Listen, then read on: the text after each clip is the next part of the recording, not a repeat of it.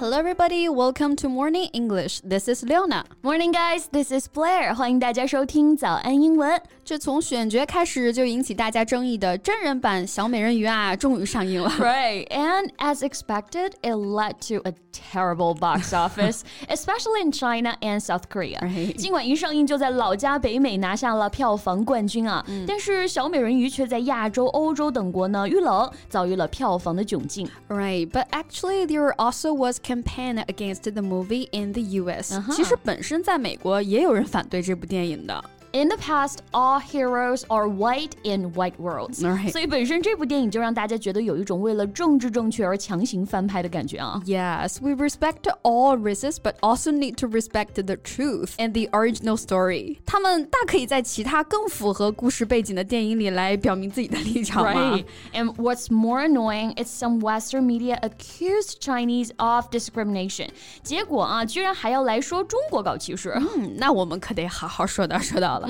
Let's talk about this movie today. Nice.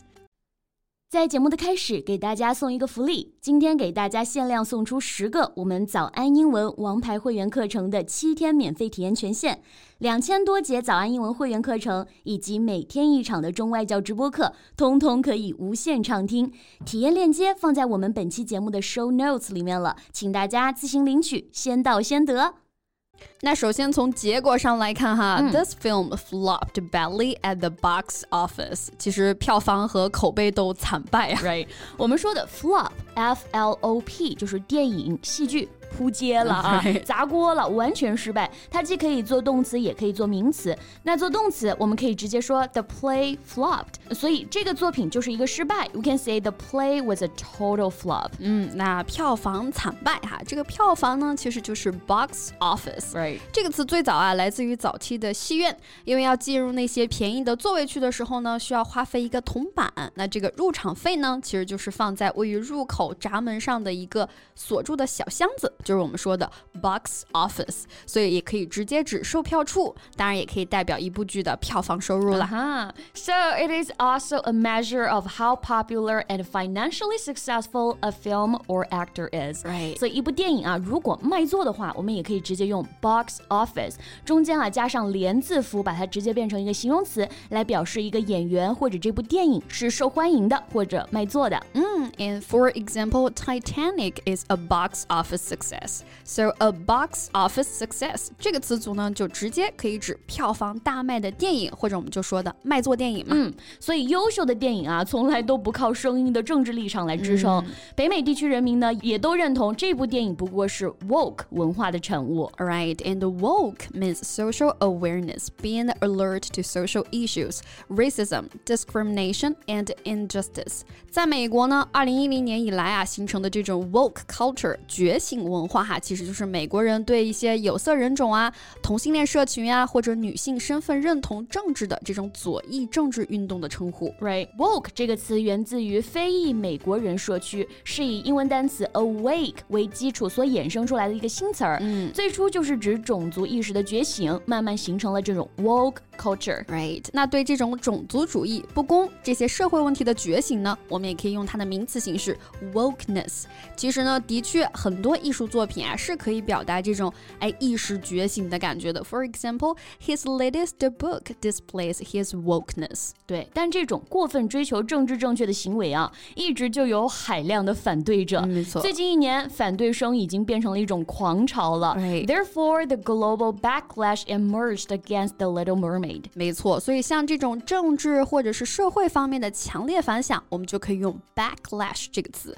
back 后背后面嘛，lash 有这个怒斥、抨击的意思。嗯 So it means a strong feeling among a group of people in reaction to events in society or politics. For example, there is a growing backlash against the new policy. 那 backlash 这个词啊，还可以搭配动词 draw 引起，spark 引发，face 面对，哎这些词来使用。Like the country has faced a backlash against lockdown measures，意思啊就是这个国家的封城措 措施遭到了一个 强烈的反对。没错，所以这个本来制作就不单纯的这部电影呢，还想让中国人来背锅。They should take their own responsibilities rather than letting Chinese audiences carry the can. Exactly, carry the can，字面意思上是拿着罐子啊，其实就是我们说的背锅、承担责任的意思。没错啊，我相信大家周围都有这样的背锅侠，一出事儿的时候就知道了啊。As usual, I was left to carry the can. So the actress doesn't have to carry the can.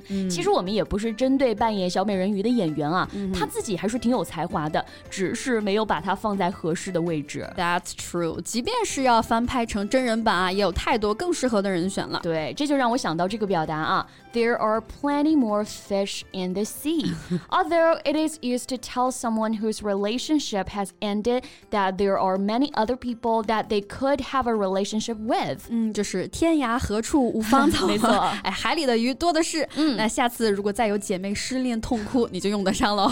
So don't cry over him. There are plenty more fish in the sea. 对，那 fish 还有动词钓鱼的意思，所以还有这个表达啊，叫做 fish in troubled waters。哎，我们就可以理解为浑水摸鱼或者趁火打劫的意思。嗯，那 troubled waters 其实我们经常在外刊当中可以看到这个表达，哎，用来表示环境非常混乱的意思。所以越是混乱的环境，越要小心啊。Be aware of those who fish in troubled waters，一定要小心那些浑水摸鱼的人。嗯，那最后再教大家一个跟 fish 相关的形容词啊，就是 fishy 后面加一个 y。Fishy means seeming dishonest or false，表示可疑的、虚假的这个意思。Right, so I don't understand someone who doubted that something fishy is going on with the Little Mermaid's user reviews。我就不明白，怎么还有人还怀疑小美人鱼的影评不合理？What people pursue is beauty，大家真正想看到的啊，始终都是用心的、精彩的文艺作品是真正的美。没错，艺术不应该被迫成为政治裹挟的产物啊。对，Okay, so that's all about our today's podcast, and welcome to leave your comments. Thanks for listening, and this is Leona. This is Blair. See you next time. Bye. 今天的节目就到这里了。如果节目还听得不过瘾的话，也欢迎加入我们的早安英文会员。 成为会员，您就可以无限畅听我们每天一场免费的中外教直播课，以及两千多节原创系统课程了。今天我们限量送出十个七天免费试听权限，试听链接放在我们本期节目的 show notes 里了，请大家自行领取，先到先得。This podcast is from Morning English。学口语就来早安英文。